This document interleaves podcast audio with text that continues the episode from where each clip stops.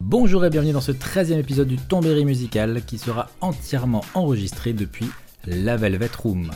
Aujourd'hui, nous allons entamer un podcast en deux parties pour parler d'une des plus grandes séries du JRPG, mais aussi une des plus atypiques. Nous allons nous pencher sur les jeux Megaten et plus particulièrement sur une de leurs ramifications, la série Persona. Une série qui commence enfin à faire son nid en Occident, mais cela sera surtout abordé dans le prochain podcast dans un mois, car pour parler de Persona, il va d'abord falloir parler des fondations de sa généalogie c'est-à-dire les jeux Megami Tensei, eux-mêmes inspirés d'une série de livres de science-fiction horreur, les Digital Devil Story. J'espère ne pas vous avoir déjà perdu en route, mais comme vous avez pu le constater, cette dernière va être plutôt longue. Du coup, à la fin de cette première partie du podcast, nous aurons à peine évoqué le premier jeu Persona. Les jeux suivants seront bien sûr évoqués dans le prochain podcast dans un mois. Oui, je sais, c'est pas juste, mais c'est pas moi qui fais les règles. Enfin, si, mais bon, voilà quoi. Du coup, pour entamer notre voyage dans les meilleures conditions, je vous suggère de vous poser tranquillement, de relever votre tablette. Je vous rappelle qu'il est interdit de fumer dans les toilettes, mais ça ne vous empêche pas de profiter de la musique d'introduction du jeu Persona 4 Pursuing My True Self.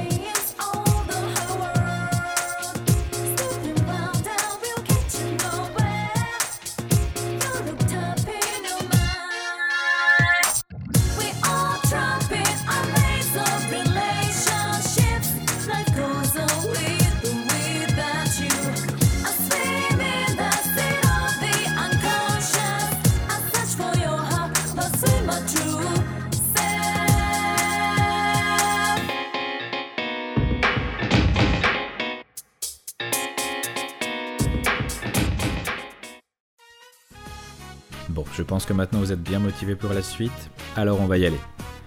Notre aventure va débuter en 1985 quand Aya Nishitani, romancier âgé de 30 ans, publie la trilogie Digital Devil Story Megami Tensei, une nouvelle qui sortait petit à petit dans le magazine OPC. Le pitch peut paraître aujourd'hui générique, mais à l'époque c'était quand même assez novateur. Akemi Nakajima, élève du lycée Jucho, est un génie de l'informatique victime de harcèlement physique et moral de la part d'autres élèves. Amateur de magie noire, il va recevoir l'aide d'un groupe provenant de l'université du Miskatonic à Arkham. Et là, normalement, j'attire l'attention de tous les lecteurs d'HP Lovecraft, car la bibliothèque de cette université fictive inventée par le créateur de Cthulhu est celle où se trouve le Necronomicon. Akemi, donc, qui va utiliser ses connaissances pour créer un logiciel informatique permettant d'invoquer des démons, va être très vite dépassé par les événements, notamment meurtres et des sacrifices. Et au final, bah, une lutte pour sauver l'humanité. Je ne vais pas tout vous révéler, mais sachez qu'on y trouve un mix d'un grand nombre d'inspirations mythologiques et de légendes, avec par exemple les présences de Loki, Lucifer, Seth ou encore Izanagi, une divinité shintoïste qui parlera aux joueurs de Persona 4.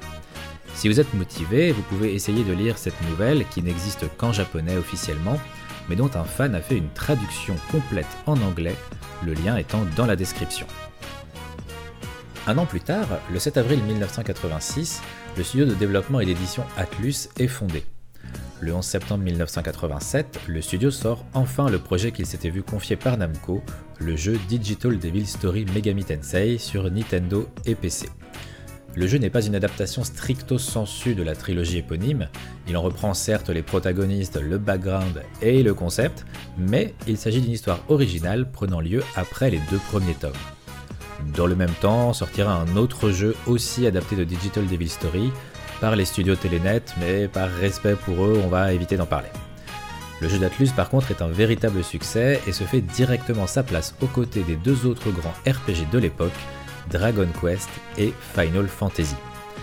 Megami Tensei se fait remarquer par un gameplay osé et intelligent, une espèce de dungeon crawler avec vue à la première personne, où il est possible de recruter des démons, à savoir les démons que l'on doit combattre, pour se créer une équipe la plus optimale possible, et derrière faire fusionner ces mêmes démons pour en obtenir des plus complets et des plus puissants, ces derniers ne gagnant de base aucun point d'expérience. Il s'agit donc là du seul moyen de les améliorer. Les limites de la cartouche Nintendo obligeront les développeurs d'Atlus à faire ressentir le scénario principalement au travers du prisme du gameplay. Leur point central étant de ne jamais tomber dans le manichéisme tranché et sectaire. De plus, le jeu souffre d'une difficulté presque rédhibitoire, mais malgré cela, une vraie communauté de fans secrets, l'histoire de la saga Megami Tensei est lancée et ce n'est que le début.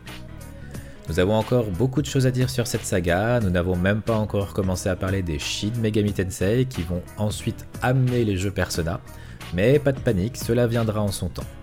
Pour l'heure, nous allons faire une petite pause musicale avec le thème des combats de Persona 5, un excellent moyen de vous faire ressentir la particularité de cette saga.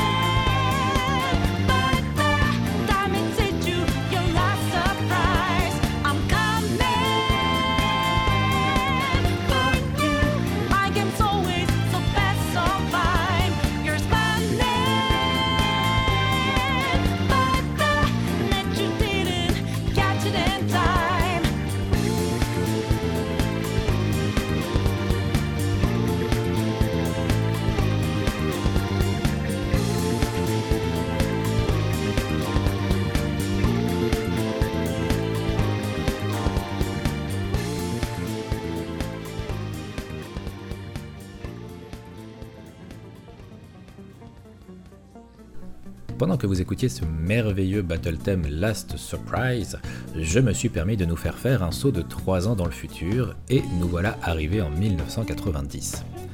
Toujours à la demande de Namco, Atlus sort Megami Tensei 2. L'histoire garde encore des attaches avec le pitch initial de Digital Devil Story, mais l'équipe d'Atlus se permet de n'en utiliser que les bases pour bâtir sa propre histoire. Le scénariste du jeu n'est d'ailleurs pas le même que pour le premier Megami Tensei, puisque Kazunari Suzuki, sur qui je n'ai trouvé que peu d'infos, si ce n'est qu'il a un homonyme qui travaille sur la taurosiamine kinase et son rôle dans le cytoplasme et les mitochondries, laisse donc sa place à Ryutaro Ito, qui s'installera ensuite dans la durée, étant présent encore pour l'écriture des Shin Megami Tensei. Kazunari Suzuki ne partira pas pour autant et gardera un rôle de superviseur et de producteur.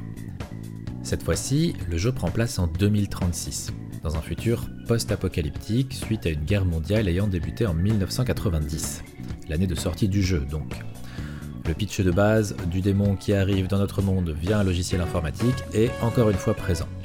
S'ensuit une épopée ésotérique, encore une fois pas si manichéenne, contrairement à la majorité des jeux, avec l'intervention d'une pluie de démons, de Lucifer et même de Dieu.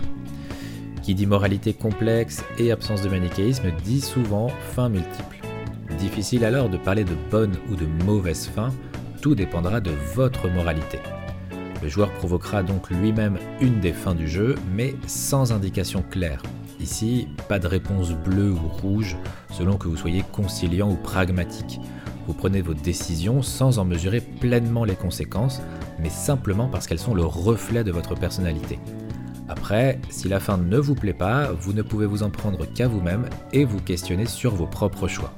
Et c'est en cela que la saga Megami Tensei est bien plus adulte que beaucoup d'autres. Le succès est une nouvelle fois au rendez-vous. Atlus s'affranchit alors de l'ombre de Namco et devient propre maître de sa licence phare. Ainsi s'achève la partie simple de Megami Tensei, parce que oui, c'est à partir de là que ça commence à devenir complexe, car Megami Tensei va engendrer plein d'enfants avec plein de noms différents qui vivront chacun leur vie de leur côté. Nous avons donc entre autres les Shin Megami Tensei, dont vont directement émerger les personas, pendant qu'en parallèle Megami Tensei va engendrer les licences Devil Summoner, Last Bible Megami Tensei Gaiden, les Devil Children, Devil Survivor ou encore Digital Devil Saga. Mais bon, on va pas faire un podcast marathon et nous allons nous contenter de suivre les traces de Shin Megami Tensei pour arriver à notre destination voulue, à savoir les jeux Persona. Mais tout cela, ce sera après une nouvelle pause musicale avec Weeping All Out, le battle theme du jeu Persona 3 portable, lorsque l'on choisit de jouer avec la et non le protagoniste.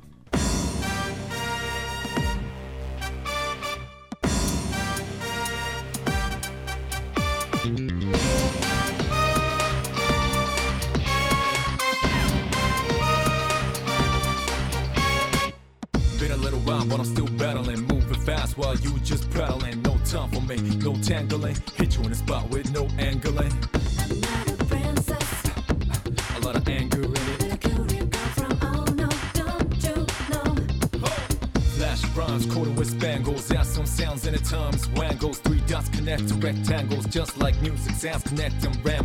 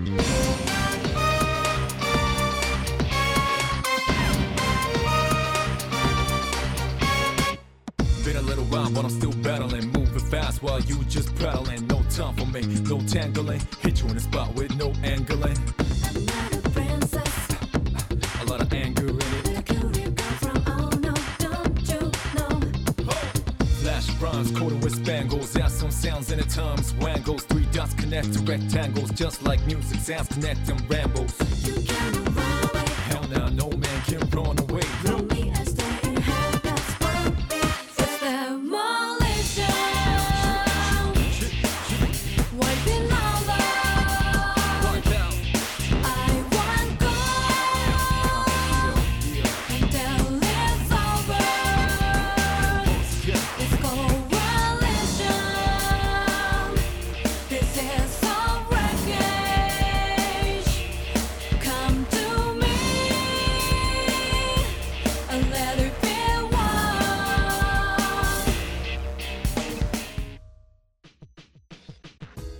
Nous sommes maintenant en 1992.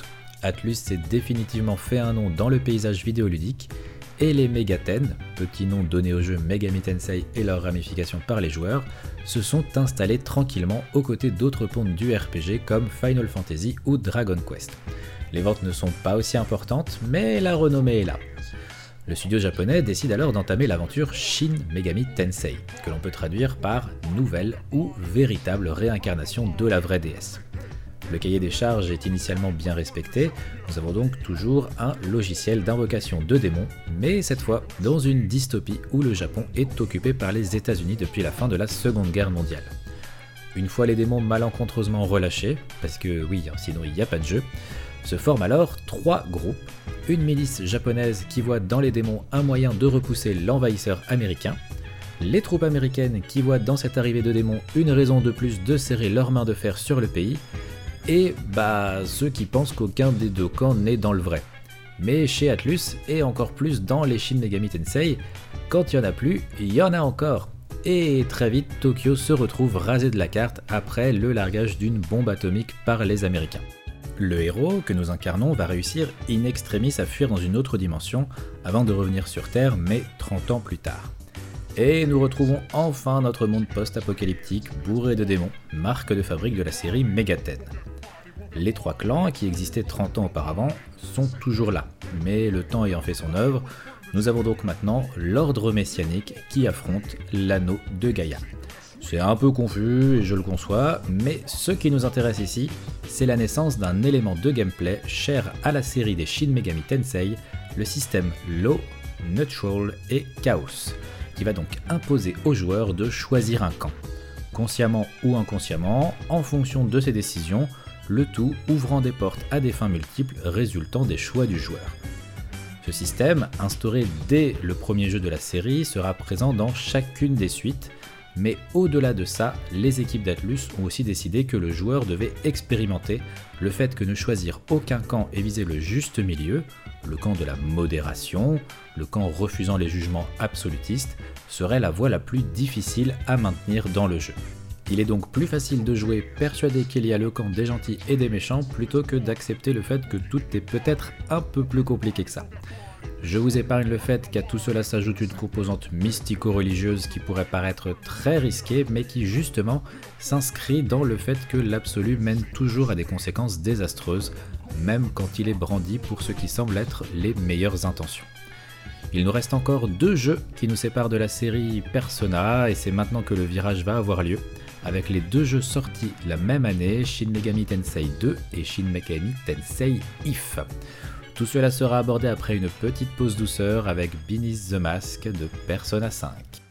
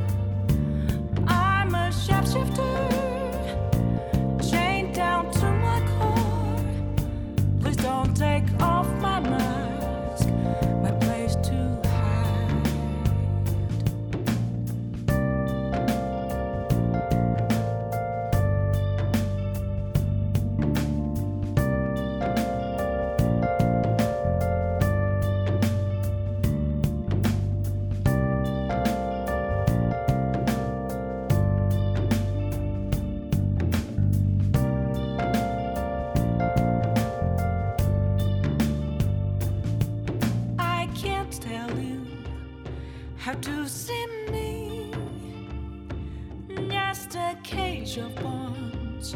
There's nothing inside.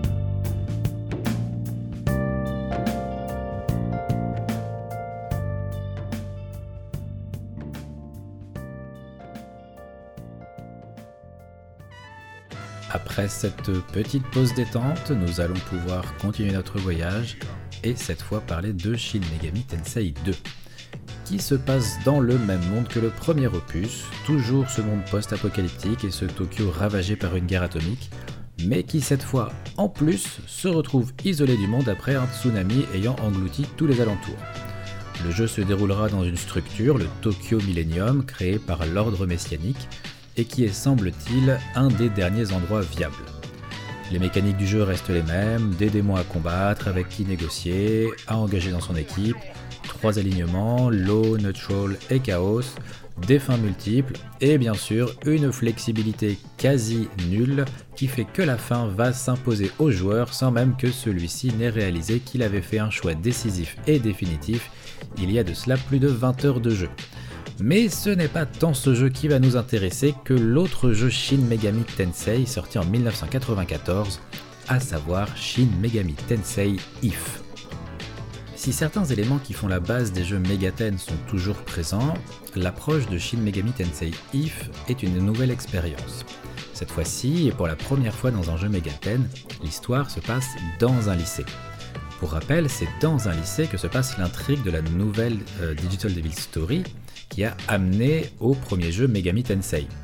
Mais malgré cela, aucun des jeux jusqu'à maintenant ne prenait place dans le lycée. Et le parallèle avec la nouvelle initiale n'est pas fini puisque le pitch de départ est un lycéen victime de harcèlement qui va faire une cérémonie satanique dans le gymnase de son établissement, transposant ainsi les locaux dans une dimension démoniaque où il se retrouvera avec des pouvoirs aussi puissants que maléfiques. Par la suite, le ou la protagoniste principale, incarnée par le joueur, devra choisir un compagnon d'aventure parmi quatre autres lycéens. Yumi Shirakawa, Reiko Akanezawa, Shinji Charlie Kuroi et Akira Miyamoto. Le jeu suivra alors une trame basée sur le concept des 7 péchés capitaux, chaque péché étant un donjon avec une approche encore une fois pas si manichéenne, mais dont le déroulement sera différent en fonction du compagnon d'armes sélectionné. Le lycée, enfin centre névralgique du jeu, fait lui office de lieu de repos et d'organisation entre chaque donjon. Il est intéressant de noter que le personnage principal, dont le nom peut être choisi par le joueur, porte le nom canonique de Tamaki Uchida. Le lien direct est alors fait avec les premiers jeux Persona, car dans le premier opus et dans les deux jeux suivants, Persona 2 Eternal Punishment et Persona 2 Innocent Sin, on pourra croiser une PNJ du même nom. Les retours de la part des joueurs et les avis au sein même de l'équipe de développement faisant de ce Shin Megami Tensei un des plus appréciés, voilà donc notre point de départ pour la série Persona. Petite information supplémentaire, au game design de Shin Megami Tensei If, il est important de nommer Katsura Ashino, qui est à l'origine de l'idée du gain d'expérience via la mort du joueur, et dont on va sûrement reparler dans le prochain podcast qui abordera cette fois un peu plus les jeux Persona, puisque en fait il est le directeur et producteur des jeux Persona 3, 4 et 5. Surfant sur le succès de Shin Megami Tensei 2 et de Shin Megami Tensei If, Atlus en profitera même pour sortir une réédition des deux jeux Megami Tensei, cette fois sur Super Nintendo. Et avec, excusez du peu, un réarrangement musical fait par monsieur Hitoshi Sakimoto. J'ai appris ça récemment en écoutant les démons du midi. Alors Hitoshi Sakimoto, pour ceux qui savent pas, c'est Monsieur Radiant Silvergun, Final Fantasy Tactics, Final Fantasy XII, Vagrant Story, Valkyria Chronicles ou euh, Dragon's Crown par exemple. La transition est faite. Shin Megami Tensei va désormais continuer son chemin de son côté avec SMT 2 Nocturne, SMT Strange Journey, SMT 9, SMT Online Imagines, SMT 4, SMT 4 Apocalypse et SMT 5 annoncé le 23 octobre dernier et euh, dont le premier teaser est sorti il y a quelques semaines, le 12 janvier, et euh, que nous attendons maintenant sur Switch dans les mois à venir. D'un autre côté, la saga Persona va naître et s'étoffer avec une nouvelle approche, un nouveau gameplay riche de l'expérience de ses prédécesseurs, mais avec sa propre personnalité. Enfin, nous y sommes, ce podcast arrive finalement à son but, vous parlez de la saga Persona, et je vous propose de fêter ça dignement avec Dance, la musique d'intro du jeu de rythme Persona 4, Dancing All Night. Here's another one.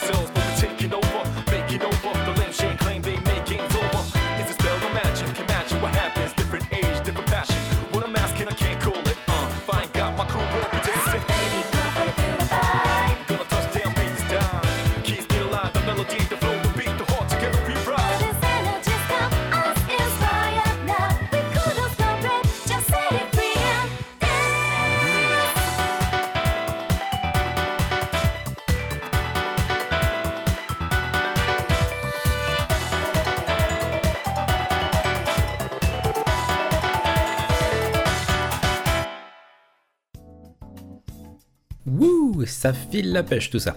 Alors, direction 1996 maintenant, 10 ans après la création d'Atlus, 9 ans après la sortie du premier Megami Tensei, voilà que vient au monde la saga Persona. Sous le nom Megami Ibunroku Persona, euh, textuellement une autre légende de la DS, qui sera simplifiée en Persona Revelations pour son exportation aux États-Unis. Derrière cette nouvelle saga, on retrouve un trio Okada Kuji, Satomi Tadashi et Kaneko Kazuma. Alors, Okada Kuji, c'est un des fondateurs d'Atlus, il est là depuis le tout premier Megami Tensei, alors que le studio vivait encore sous l'ombre de Namco. C'est le directeur de tous les jeux de la série Megaten et il en sera l'un des producteurs à partir de Persona 2. Dans une interview, il explique que son démon préféré des jeux Megaten est Jack Frost, nommé comme le personnage mythologique à l'origine du givre dans la culture anglo-saxonne, ce qui explique pourquoi le personnage de Jack Frost est la mascotte d'Atlus. Kaneko Kazuma, lui, est dessinateur, illustrateur présent depuis Megami Tensei 2. Il sera Kara Designer et Demon Designer et World Map Designer aussi sur Megami Tensei 2, les Shin Megami Tensei, Persona 1 et les deux jeux Persona 2. Passionné de mythologie et d'occultisme, autant vous dire à quel point ce job était fait pour lui, il apportera une touche unique avec ses œuvres, ses idées et ses inspirations. Ces représentations des démons issus des panthéons et légendes de différentes mythologies seront une des qualités majeures des jeux Megaten, et leur empreinte est toujours présente même dans les derniers jeux Persona. En dehors de Megaten, il travaillera d'ailleurs sur euh, Zone of the Enders 2 et Devil May Cry 3. Pour Satomi Tadashi, l'histoire est à la fois plus courte et plus rocambolesque. Scénariste en chef sur Persona 1, Persona 2 Innocent Sin et Eternal Punishment, il devra prendre du recul après ce dernier jeu. Pour comprendre la raison de cette décision, il faut se souvenir du personnage de Tamaki Uchida, qui est le nom canonique de l'héroïne de Shin Megami Tensei If, et que l'on retrouve en personnage non jouable dans Persona 1 et Persona 2. Elle fut créée à l'image d'une idole bien connue à l'époque, Yuki Uchida, dont Satomi était fan. Ce dernier décida alors de créer un personnage avec son propre nom dans le jeu, ce personnage ayant une relation ambiguë avec Tamaki Uchida. Après de nombreuses critiques reçues par Atlus sur cette démarche, on peut le qualifier de douteuse, le personnage de Satomi Tadashi disparu entre Persona 2 Innocent Sin et Persona 2 Eternal Punishment, et son créateur, homonyme, dut euh, se mettre en retrait. Il reviendra par la suite sur les jeux Digital Devil Saga et aussi pour des ajustements lors des portages PSP de Persona 1 et Persona 2. Mais revenons à Persona 1 Revelation. Tout comme dans Shin Megami Tensei If, le jeu se déroule dans un lycée, visant ainsi euh, la cible des joueurs de cette nouvelle console sortie il y a un peu plus d'un an et qui a tout écrasé sur son passage, la PlayStation. L'intrigue se déroule donc dans le lycée Saint-Hermelin, où un groupe d'étudiants décide de s'adonner au jeu de la récitation mystique, à l'image de Bloody Mary ou de Candyman. Récitant plusieurs fois le mot persona, les protagonistes perdent alors connaissance et voient apparaître le personnage de Philémon qui leur offre alors le pouvoir d'invoquer des projections de leurs différentes personnalités, des personas. Le personnage de Philémon ne vient pas de nulle part. Il est un prophète, une apparition qui provient du livre rouge de Carl Gustav Jung. Il est à la fois prophète et figure de l'inconscient, il prodigue des enseignements, indique des voies qui semblent parfois bonnes ou mauvaises, mais dont le dessin est alors inconnu de la personne guidée. C'est donc avec une évidence flagrante que Persona puise son inspiration dans les écrits de Jung, dont les travaux de psychologie analytique l'ont amené à développer le concept même de persona. Persona est d'ailleurs un mot latin qui se rapporte au masque porté par les acteurs pendant les pièces de théâtre. Son origine pourrait venir de l'étrusque ou du mot prosopone en grec qui signifie visage ou masque. Pour Jung, la persona est ce que quelqu'un n'est pas en réalité, mais ce que lui-même et les autres pensent qu'il est. C'est d'ailleurs souvent via le regard de l'autre que la persona se révèle à celui qui la porte. Elle est le reflet de notre être sociabilisé. J'essaye ici de simplifier un peu les choses, mais je suis tombé dedans en essayant de me renseigner pour ce podcast, et sans chercher à m'étendre davantage dessus aujourd'hui, je vous invite vraiment à découvrir ces travaux parce que, bah, à ma grande surprise, c'était hyper intéressant. Philémon, donc, laisse alors nos héros reprendre conscience. Après quoi, ils décident d'aller retrouver un de leurs amis, malade, coincé dans son lit, et découvrent que la ville semble se métamorphoser et que des démons ont fait leur apparition. Je ne développerai pas davantage pour laisser la surprise à ceux qui seraient motivés euh, de découvrir par eux-mêmes, notamment pourquoi pas via le portage PSP. Philémon, lui, sera un personnage récurrent des jeux Persona, bien qu'à partir du troisième opus, il n'apparaîtra plus que sous la forme symbolique d'un papillon bleu silencieux. Un autre personnage présent dans tous les Persona fera aussi son apparition dans le premier opus. Il s'agit d'Igor, résident mystique de la Velvet Room, et qui dans ce premier Persona avoue travailler pour Philémon. Son rôle est alors de faire fusionner des spell cards qui donneront naissance à de nouvelles personas pour les joueurs. Il est accompagné dans la Velvet Room par Nameless, un pianiste aux yeux bandés, et Belladonna, une cantatrice, qui jouent ensemble Aria of the Soul, le thème de la Velvet Room que vous pouvez entendre en fond sonore actuellement. Et d'ailleurs, ça me fait penser qu'il est temps de se refaire une petite pause musicale avec cette fois un remix de Mass Destruction, le battle theme de Persona 3.